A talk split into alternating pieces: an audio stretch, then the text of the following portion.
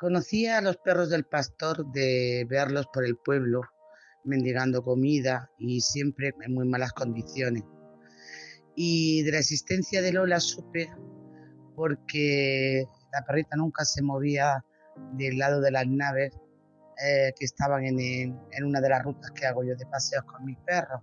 Y vi que estaba muy delgada y empecé a llevarle alimento a diario durante cinco meses o más. Bienvenidas, bienvenidos a Derecho y Animales, el podcast de Intercits. Yo soy Lucía Arana y estás escuchando el episodio número 65 de nuestra aventura por y para los animales.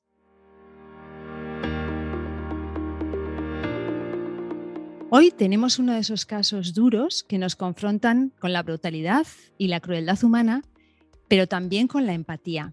Doy la bienvenida al abogado David Sánchez, David, gracias por acompañarnos. Gracias a vosotros. Encantado. Eres técnico superior en gestión forestal y del medio natural y ejerces la abogacía desde hace casi 20 años. Estás especializado en derecho ambiental y animal y eres el presidente de ACMADA, Asociación de Abogados Granadinos por el Medio Ambiente y los Derechos de los Animales, así como presidente del Grupo Especializado en Derecho Ambiental y Animal del Colegio de Abogados de Granada. Activista ecologista y aficionado a la montaña, sueles publicar artículos relacionados con el derecho animal y eres ponente habitual en congresos y jornadas sobre esta temática. Vamos a comenzar con las preguntas cortas para conocerte un poco mejor. ¿Tus amigos dicen de ti que eres? Dicen que soy una persona bastante densa y compleja, que pienso demasiado quizás. Dime algo que a todo el mundo le gusta, pero que tú detestas. No me gusta nada ir de compras a centros comerciales. tengo alergia, me sale urticaria. Lo entiendo, lo entiendo. Yo tampoco, ¿eh? lo suscribo. ¿Y de pequeño soñabas con ser?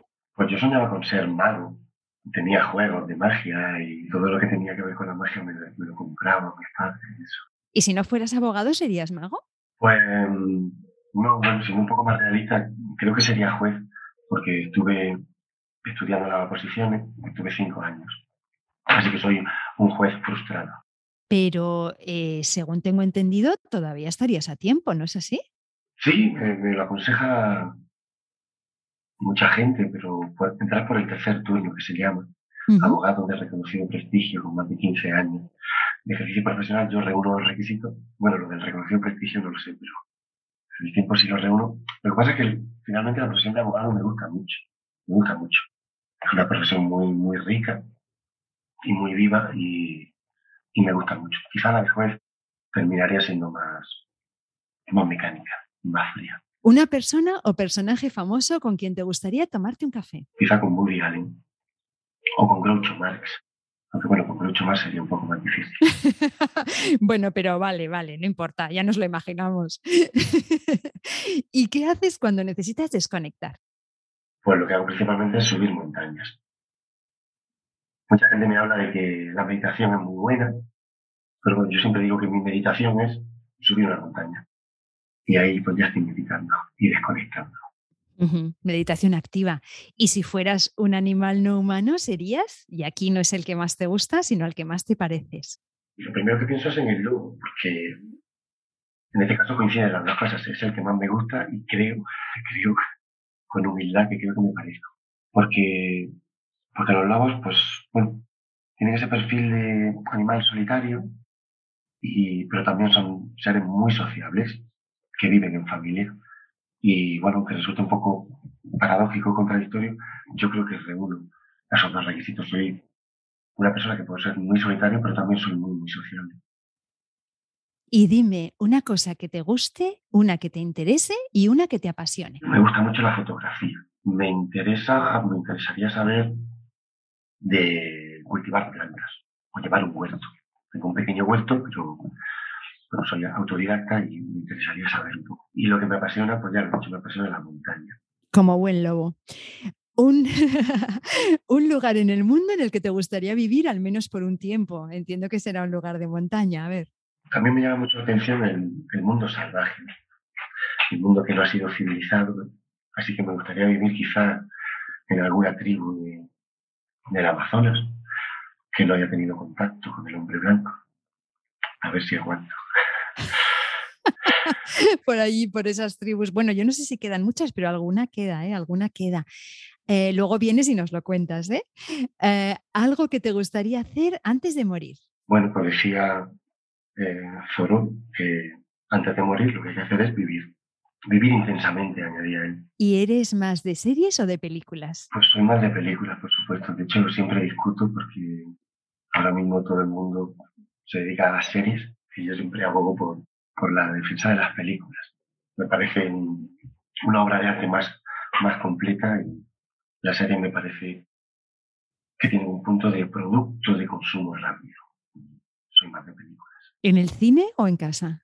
Pues en el cine, siempre que puedo en el cine. Recomiéndanos una película. Por cerrar el círculo, podría recomendar una de mis películas favoritas que es Bailando con Lobos. ¡Ah! Bueno, está claro que todo cuadra, ¿eh? Esto es como las, los interrogatorios, ¿no? que vemos a ver si estabas mintiendo. Hay lobos y hay indios. O sea que... Pues bailando con lobos, la ponemos en las notas del programa. Y David, este año queremos dar visibilidad a entidades de protección animal en el podcast, poniéndolos en las, en las notas del programa. Entonces, dinos alguna en la que confíes y por algún motivo te guste el trabajo que realiza. Pues me gustaría recomendar la asociación a este lado del arco iris, la que lleva Marisol, la persona que denunció el caso del capítulo de hoy, y alguna otra asociación de Granada, pues Amigos de los Animales, o la Sociedad Protectora de Animales y Plantas, por ejemplo. Hacen un trabajo muy bueno. Por ejemplo, el tema de, las colonias de gatos. Están trabajando muy bien. Pero bueno, en fin, hay muchísimas. Vale, pondremos esas tres en las notas del programa por si la gente quiere apoyar de alguna manera.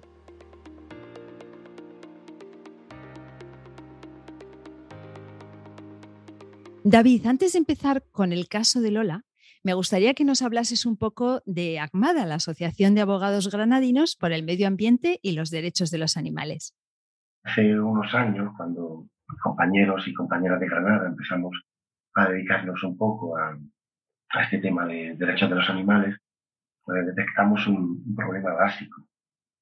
Y era que en muchísimas ocasiones eh, llegaba a nuestro conocimiento pues, pues un asunto de, maltrato animal en el que no había una denuncia interpuesta y no había una acusación capaz de personarse formalmente en el procedimiento judicial, que, es algo imprescindible, dado que el Ministerio Fiscal muchas veces está deportado de trabajo y no puede ejercer una acusación, bueno, pues con toda la, dedicación que merecen estos casos. Al detectar este problema, pues se nos ocurrió la, la solución, que era crear nosotros nuestra propia asociación que tuviera esa capacidad de personarse en las actuaciones judiciales para que en paralelo con el Ministerio Fiscal pudiéramos ejercer una, acusación en condiciones. Y sobre todo en ese sentido fue por lo que creamos la asociación y nos está siendo muy útil. También me gustaría preguntarte por tu valoración personal sobre la situación de los animales en Granada, en general en Andalucía, pero especialmente en Granada, que es lo que tú mejor conoces. Sí, bueno, eh, llevamos ya casi ocho o nueve años dedicándonos a temas de, derechos de los animales y este pequeño lapso de tiempo sí puedo detectar que, la concienciación va creciendo. Eso sí, sí se nota. A nivel social vemos que, la concienciación en paralelo a las reformas legales pues, va creciendo, pero también desgraciadamente eh, se detecta que, que bueno, en ciertos sectores que todavía no han sido eh, capaces de, llevar a cabo ese avance de conciencia, pues están un poco como, como atrincherados, ¿no? existe una, una polarización algo radical en esos sectores, como digo, y ahí sí vemos casos todavía hoy en día, en el siglo XXI, a esas alturas, casos horrendos todavía. Quizás sea precisamente porque, porque se está denunciando más, porque se están destapando más casos. En en general sí es un balance positivo, a pesar de que, de que todavía queda mucho trabajo. Bueno, uno de esos sectores que, que, dices que todavía está un poco en la, en la edad media es el, el del caso que da título al episodio. Cuéntame quién era Lola, qué edad tenía dónde vivía y cuál era su estado de salud. Lola es una perrita pastora que pertenecía a un pastor ejercía su trabajo en un municipio de, Granada, cerca de la capital, a unos 20 25 kilómetros de la capital, se, llama Excusas. Este hombre tenía tres perros pastores y esta perrita Lola pues era hija de una de las perras pastora. Y bueno, pues era un cachorrillo, tendría unos 5 o 6 meses, cuando Marisol, la persona que termina denunciando el caso, pues, pues da con ella. Está en las inmediaciones de, unas naves, unas instalaciones que ese pastor tiene cedidas por parte del ayuntamiento, porque son instalaciones eh, municipales. Y bueno, y esta perrita, pues, bueno, pues está allí semi abandonada, digamos. Está cerca de ese recinto, pero no está debidamente atendida. Marisol, que junto con, otros amigos amigas activistas, pues se dedican a, alimentarla, a cuidarla. Y bueno, se dan cuenta de que el pastor no la está usando como, perra pastora. Y ya digo, la tiene allí como un estado de, de semi-abandono que no, todavía no ha tomado ninguna decisión al respecto de ella, pero que no la está atendiendo ni la está usando para trabajar. Y así están cuidando a la perrilla durante cinco o seis meses, como sabéis, pues ganarse un poco la confianza del animal y en su día pues quizá poder capturarlo, negociando también con el pastor, si fuera posible la cesión voluntaria. El pastor en principio se, se niega, aunque reconoce la incapacidad del animal para, para el trabajo de pastoreo. Y en esta, porque la perra tendría un año escaso, después de cinco o seis meses sin alimentada, cuando Marisol pues se la encuentra ahorcada. O sea, tenemos a este pastor que comentas que, como dices, no solo tenía a Lola, sino que tenía a más animales en ese solar. Y tenemos, como dices, a Marisol, que es de la asociación A este lado del arco iris, que acudía a alimentar a los animales. Entre esos animales había también incluso un caballo y varios cadáveres. De hecho, yo hablaba con el pastor y también le daba pienso para los otros animales. Y le comenté en una ocasión que como no le valía para pastorear, pues que iba a buscar una jaula trampa y intentar sociabilizar a la perrita y buscar un buen hogar.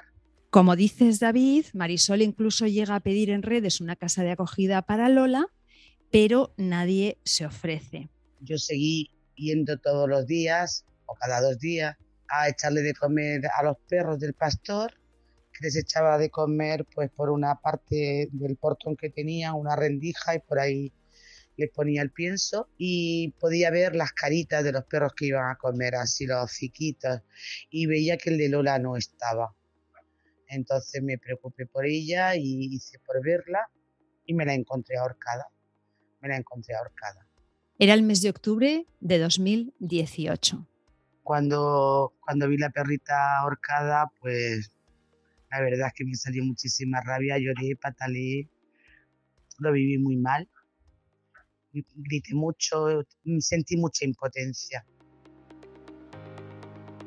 Marisol, como es normal, la gente activista que, se dedica a estos menesteres de, cuidar animales o de salvar animales, pues, pues es una persona altamente sensible. En primer lugar, llamó al alcalde del municipio para, para quejarse de, lo que había descubierto. ¿Vale? Llamó al alcalde. En primer lugar, llamó al alcalde, ¿cierto? Y bueno, pues como el pastor, digamos, que había hecho suyas esas instalaciones que estaban eh, seguidas a él de forma exclusiva, pues el alcalde eh, que actuó de testigo, incluso en el juicio, en el acto del juicio, el alcalde lo que hizo fue, en vez de llamar al Seprona, pues llamó al pastor. Llamó al pastor, con lo cual, eh, cuando llegó el Seprona, pues el, el, cadáver de Lola ya había desaparecido, porque lo puso en preaviso. Que ella, la, la única prueba que pudo obtener fue una fotografía de lejos por encima de la tapia del recinto. No se pudo acceder al recinto porque digo, que estaba cerrado. que era de uso exclusivo del pastor. Y, y bueno, pues de esos primeros instantes, que son esenciales, bueno, pues tuvimos la mala, la mala pata de, de que Marisol, pues, un poco víctima de que estaba superada por las circunstancias, pues lo primero que se le ocurrió fue, como digo, llamar al alcalde, en vez llamar al abogado o llamar al SEPRONE. Y eso condicionó un poco todo el proceso judicial, porque nunca se encontró el, cadáver del animal, porque el, pastor regresó y, lo quitó en medio. Claro, estos casos de, maltrato animal siempre hemos comentado aquí en el podcast que lo que mm, lo más difícil es la prueba, ¿no? Muchísimas veces lo difícil es, es, em, la prueba que sea lo suficientemente concluyente para poder condenar, ¿no? Eh, entonces, en este caso, hay una fotografía que, mm, bueno, la, pondremos en, las redes sociales si, si, la quieren ver los oyentes, es dura. Ah, aparte, ¿con qué, ¿con qué pruebas contáis? Pues, pues ya te digo que pruebas en sentido estricto había pocas. La fotografía, que yo creo que es una fotografía de lejos, y que incluso eh, no se ve la parte de arriba, se ve el animal suspendido, pero no se ve la parte de arriba, solamente se ven las patas, las patas traseras. Y otra prueba que tuvimos pues, fue el testimonio de, otra activista que, en alguna ocasión también había ido a alimentar a Lola y había visto un poco pues, las circunstancias en las que se encontraban esas instalaciones municipales cedidas al pastor. Pero pruebas ya en sentido estricto sobre el caso concreto, solamente esa fotografía de lejos y además parcial. Y pues ya comentaremos cómo, ¿Cómo se consigue la condena? Un poco más por indicios o por lógica, más que por pruebas en sentido estricto. Y por mucha impotencia que pude sentir, yo creo que cada uno en un momento determinado tiene que hacer lo que hay que hacer. Y en este caso lo que había que hacer era denunciar. Eh, tengo la suerte de conocer a David hace mucho tiempo y, y denunciamos y es lo que hay que hacer. David, ¿cómo conseguís que la denuncia prospere? Y nos has dicho que es la propia Marisol quien se persona como acusación en este caso. Claro, por eso quiero hacer un reconocimiento impreso de, la valentía de Marisol, porque imagínate, es un municipio pequeño, la gente se conoce en el pueblo y al principio pues se tiene recelo, se tiene incluso hasta miedo de las represalias que puede tomar parte del pueblo contra ella por haber denunciado. Pero al final ella se, armó de, valor y, decidió personarse ella misma, como persona física, como particular, eh, como acusación en el procedimiento judicial.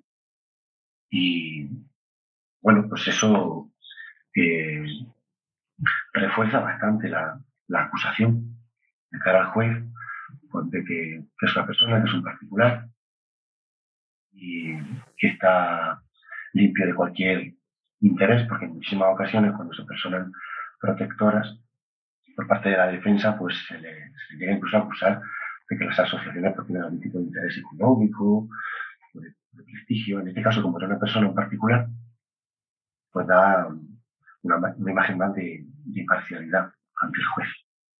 Y yo creo que eso también terminó gustando o convenciendo al juez el, hecho de ver que era una persona que de forma totalmente altruista había estado alimentando a un animal que no tenía ningún interés, ninguna animapresión hacia esa persona. Y en caso de eso, al final, pues los jueces, por muy jueces que sean, son personas humanas y, y se dan cuenta de, de esa circunstancia, claro. Es que además, claro, ella la estuvo alimentando, la estuvo cuidando e incluso estuvo intentando buscarle una, un hogar, ¿no? Estuvo intentando buscar a alguien que la, que la recogiera, la perrita. Tengo entendido que la perra era ciega o tenía algún problema de visión, David. Sí, parece ser que era eh, una perra parcialmente albina, tenía los ojos de, azul muy, muy, claro. Y, entonces eh, parece ser que tenía problemas de visión, sobre todo durante el día. Durante el día. Claro, por eso no serviría eh, de ninguna manera para, para, para, una, para un trabajo de pastoreo, ¿no? El pastor llegó a decir en el juicio que, que sí le servía para pastorear por la noche, por la noche sí veía bien. Una afirmación un poco absurda. Sí, un poco absurda. Has dicho entonces que, mm, claro, me ha parecido muy interesante lo que has dicho sobre el tema de las acusaciones eh, a través de las asociaciones protectoras y el tema de las acusaciones particulares ejercidas en este caso por una, por una sola persona. Me ha parecido muy interesante porque eh, claro, está claro que todo puede tener ventajas e inconvenientes, ¿no? Yo siempre he pensado que que haya una protectora detrás de una acusación popular, por ejemplo, pues quizás es interesante, ¿no? Para que el caso tenga, pues bueno, para que haya más presión, para que se vea que, que, no somos uno o dos, ¿no? Que hay como más gente detrás. Pero estás diciendo que en este caso era un poco, eh, fue más positivo que fuese, que fuese Marisol personalmente, ¿no? ¿Qué diferencias hay entre ambas situaciones, entre una acusación desde una protectora y una acusación desde eh, de una persona? ¿Hay más diferencias que lo que has mencionado? Pues a ver, todo, es relativo, ¿no? El mundo del derecho Hmm. pues todo muy relativo. lo, que he afirmado antes, que por parte de, las defensas se, llega a acusar a las protectoras de animales cuando se personan como acusación de intereses económicos o de cualquier otro tipo de interés. Yo la primera vez que lo vi, que lo escuché, pues me sorprendió bastante. Pensé, bueno, pues vaya imaginación que tiene el abogado y la defensa. Pero luego lo he vuelto a ver, lo he vuelto a ver. Es bastante recurrente esa línea de defensa. Sobre todo, por ejemplo, cuando hay rescates de animales. La protectora rescata a caballos o rescata a perros y, luego se persona con acusación. Y se les llega a acusar de, que tienen intereses económicos o que quieren aumentar su prestigio por haber recogido a esos animales para luego a lo mejor pedir indemnizaciones, pedir responsabilidad civil y se usa en contra de las protectoras. Esto es bastante mezquino, ¿no? Pero bueno, la defensa tiene derecho a, desplegar su, su línea defensiva y muchas veces se recurre, se recurre este argumento. Ya digo que, que siempre es bueno personarse, siempre es bueno denunciar y personarse como acusación. Personarse con, con abogado y con procurador como acusación particular o como acusación popular. Eso siempre es bueno, ese es el punto de partida. Pero luego yo personalmente creo que, en alguna ocasión algún juez, a lo mejor pudiera ser más reticente, y el hecho de que vea a un particular, pues eso le, debe, le debe gustar, le debe transmitir una sensación de, pues eso, de, de imparcialidad, de altruismo total, un particular, que no tiene ningún interés, nada que ganar, nada que perder.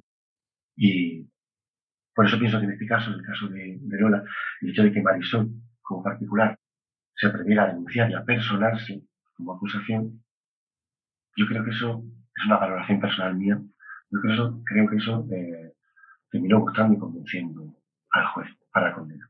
No quiero decir que si se hubiera personado una asociación, pues no hubiéramos ganado. No, no sé lo que hubiera ocurrido.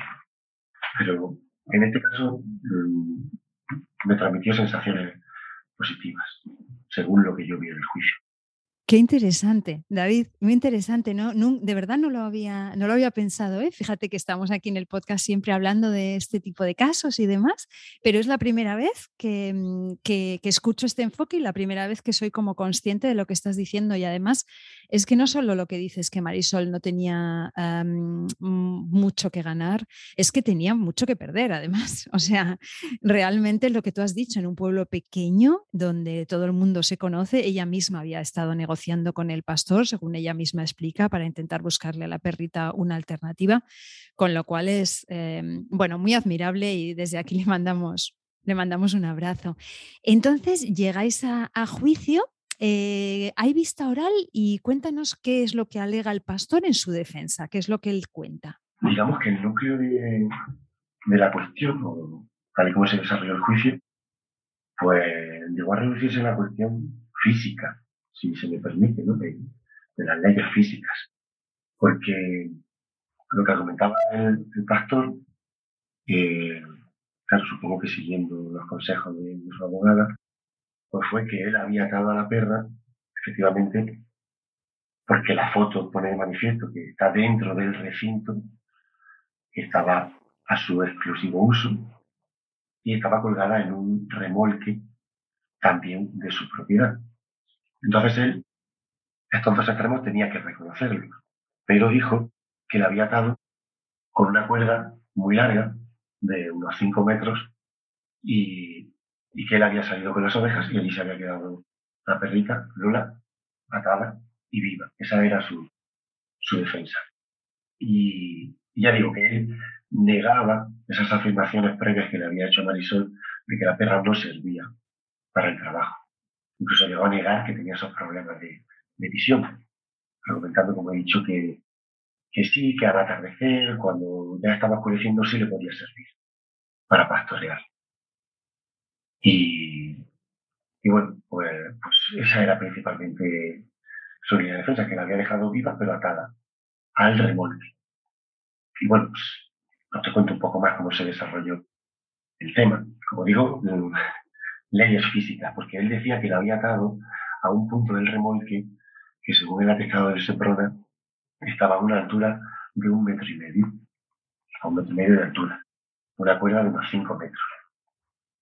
Y bueno, tal como argumentamos nosotros como acusación, y el juez lo reflejó así en la sentencia, pues llegó a la conclusión de que no es creíble en la línea de defensa del pastor porque es imposible desde el punto de vista físico porque es absurdo, porque un animal no puede eh, enrollar alrededor de su cuello cinco metros de cuerda hasta el punto de seguir enrollando y enrollando y enrollando hasta quedar suspendido el propio animal.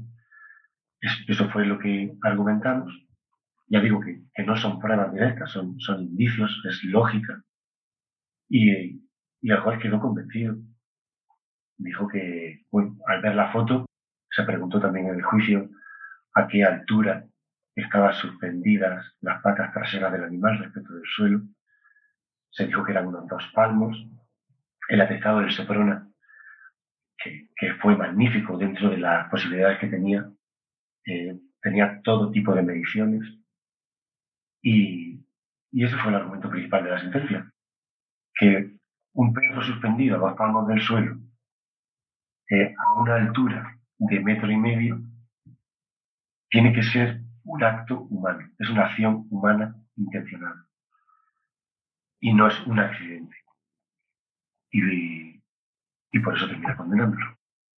Entonces, claro, el SEPRONA sí hace un atestado que mm, lo tiene que hacer sin, o sea, a falta del cadáver de la perrita Lola, digamos, lo, hace allí in situ, me imagino, con lo que hay, ¿no? Con el remolque, con lo que hay, pero el cadáver nunca, nunca aparece. O sea, que pericial veterinaria en este caso no ha habido.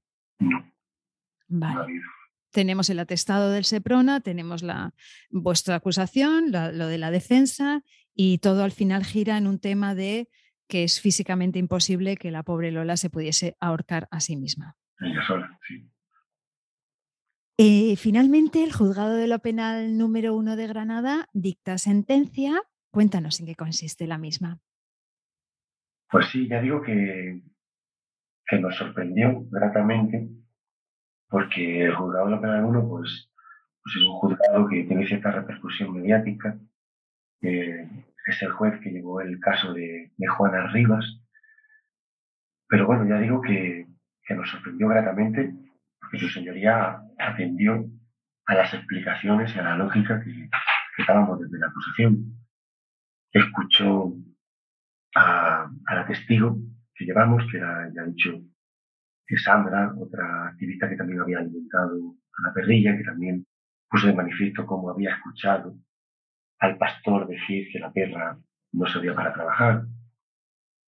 Y también se puso de manifiesto el hecho de que, bueno, en esas instalaciones no había ningún tipo de control por parte del ayuntamiento y que en alguna ocasión, tú lo has comentado antes, pues se había incluso visto, siempre por encima de la tapia, claro, se había visto algún cadáver posteriormente había desaparecido, era un perro, pues imagínate a lo mejor alguna camada previa, pues bueno, pues se ve que, que era costumbre hacer desaparecer animales.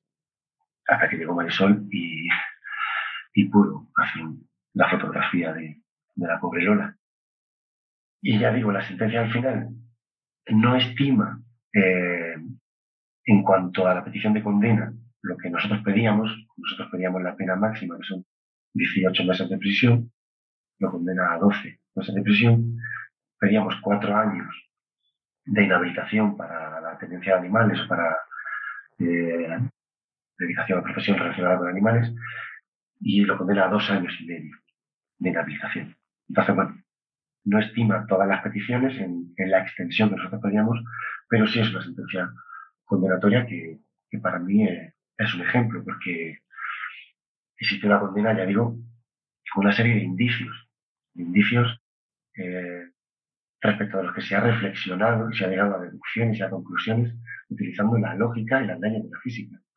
Pues es también una sentencia, hay que decirlo, una sentencia valiente. Sí lo es, sí, es un caso muy interesante, mm, David, muy interesante. Entonces, eh, es un año de cárcel, no la va a, o sea, no va a entrar en la cárcel porque entendemos que no tenía penas previas, pero sí que tiene sus, esos dos años y seis meses de inhabilitación. Entiendo que no puede ejercer su profesión de pastor si no puede estar con animales. ¿Cómo se hace el seguimiento de esta condena? Porque si este hombre vuelve Mm, a, bueno, a cometer otro delito de, este estilo o, de, cualquier estilo, entiendo, eh, sí entraría en prisión, ¿verdad? Sí, pues el seguimiento se hace un poco extraoficialmente. Con, gente del pueblo, que la propia Marisol, se pasa por allí por esas instalaciones municipales a ver qué está ocurriendo y efectivamente hemos comprobado que, han sido desmanteladas este pastor, el que fue condenado, pues ha ido cediendo a todos los animales, pues, desde el rebaño hasta el caballo, los perros, y, los ha cedido. Digamos que el hombre, pues, pues, parece ser que se ha jubilado. Tenía ya cierta edad, no era especialmente mayor, tendría sus sesenta y pocos años, pero al menos externamente parece ser que se ha jubilado, se le ve dando pasar por el pueblo, pero ya no es pastor. Y esas instalaciones municipales ya no las tiene a su disposición y ahora mismo están cerradas y no hay allí animales. Por lo tanto, parece ser que, que sí está cumpliendo.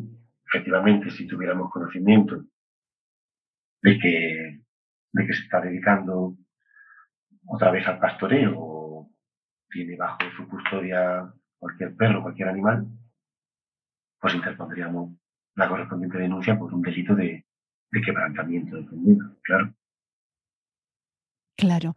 Mira, la siguiente pregunta precisamente has, em, la has respondido parcialmente. Te quería preguntar precisamente por el solar y la nave, que era esta nave de los horrores que, que le había cedido el ayuntamiento, porque eh, yo he visto fotos y vídeos de, de, cadáveres y luego otros animales vivos y demás, ¿no? Yo quería preguntar cómo puede ser que un ayuntamiento consienta algo así en un pueblo además pequeño que se sabe todo. Y lo que ha ocurrido con el resto de animales ya, ya lo has comentado, o sea, se han, se han ido cediendo, entiendo que, están a salvo. Sí, se han ido cediendo otros pastores que, ejercen su profesión dignamente. Tampoco quiero que esto sea una acusación general contra, contra todos los pastores, que hablamos de un pastor en concreto. ¿Vale? Y sí, pues la cesión de esas instalaciones, pues no lo sé, o sea, tampoco quiero yo acusar al ayuntamiento de nada porque no tengo pruebas no quiero afirmar nada. Pero sí es cierto que las instalaciones eran municipales de titularidad pública y estaban cedidas a una persona. Date cuenta que en muchas ocasiones las protectoras piden terrenos o instalaciones a los ayuntamientos para, desarrollar su actividad y les ponen unas trabas ¿no? para cederles terreno, porque dicen que tiene que salir a concurso público, que pueden optar, al uso, y en este caso, pues parece ser que este hombre tenía el uso cedido en exclusiva, desconozco si eso salió a concurso o no, y este hombre pues había hecho de, esas instalaciones municipales su, su territorio exclusivo. No se cambia las leyes, no se cambian las situaciones, no se cambia si la gente no denuncia, si la gente no se queja, si la gente no se echa un poquito para adelante. El mundo se cambia eh, y se consiguen las cosas, pues eso, denunciando. Y animo a todo el mundo a denunciar. David, has dicho que el resultado de este caso, mm, bueno, te parece satisfactorio, ¿es así? Sí, dentro de, del margen que no da la ley, el Código Penal, en este caso, pues, pues es satisfactorio. Ya digo que,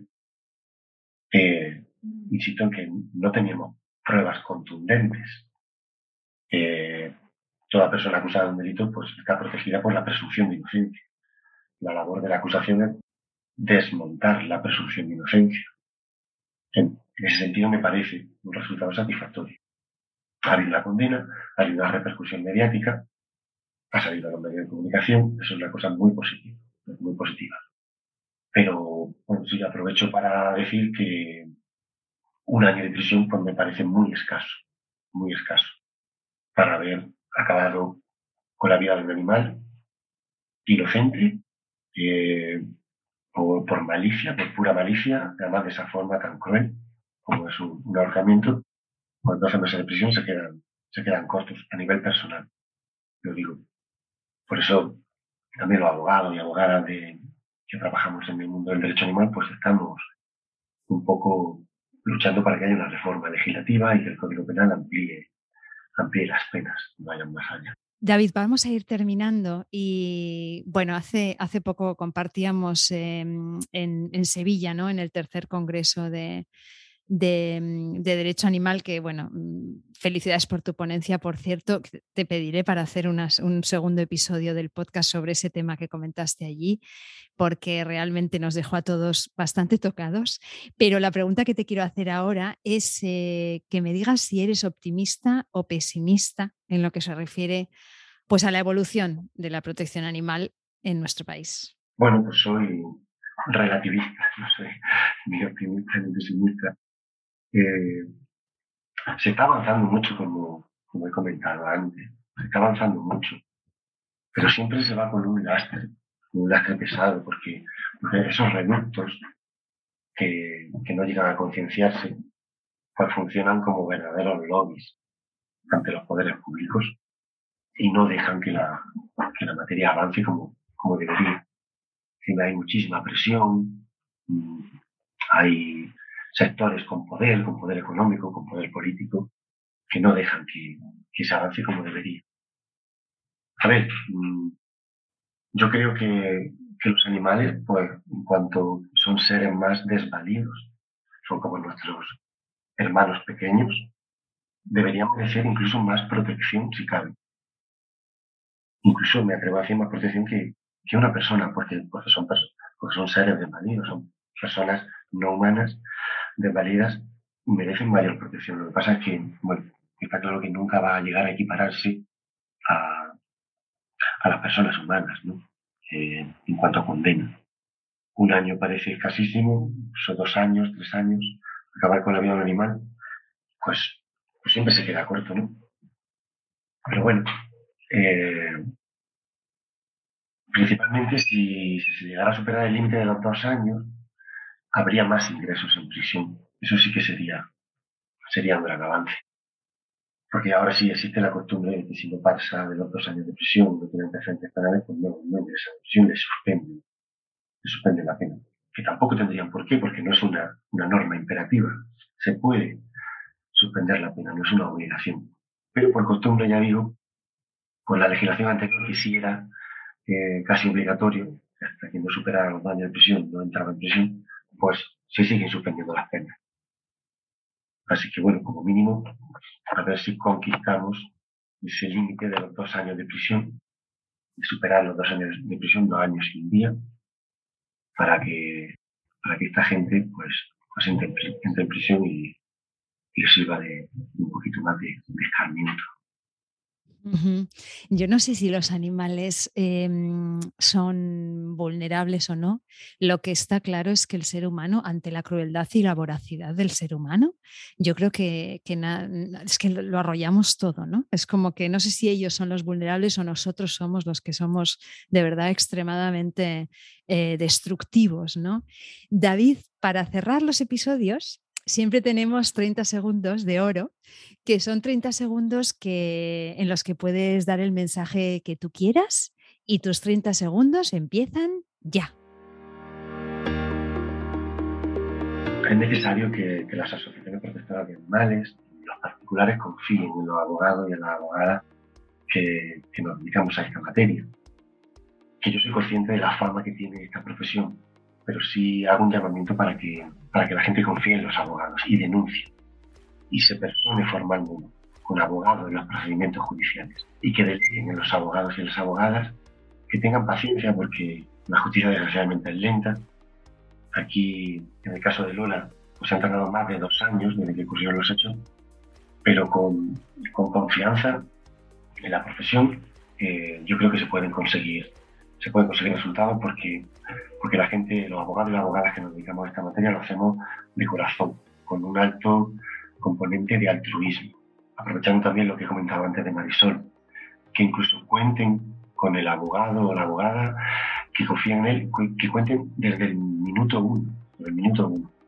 O sea, antes de llevar a cabo ninguna actuación, que cuenten con, con el abogado y que se dejen asesorar por ellos. Muchas gracias, David. Gracias de verdad por acompañarnos hoy. Gracias por prestarnos tu voz. Cuídate. Y, gracias por tu labor en este y en tantos otros casos. Un fuerte abrazo, David. Muchas gracias a vosotros. Un abrazo. Pues hasta aquí un nuevo episodio de Derecho y Animales en el que hemos visto una vez más, como acaba de repetir David, la importancia de denunciar Sabemos que es duro y frustrante, pero sentencias como la que hemos comentado hubieran sido imposibles hace tan solo unos poquitos años. Gracias por acompañarnos y por vuestro apoyo siempre. Este verano tampoco vamos a hacer pausa, así que nos escuchamos en dos semanas porque ya ha llegado nuestro tiempo, el tiempo de los derechos de los animales.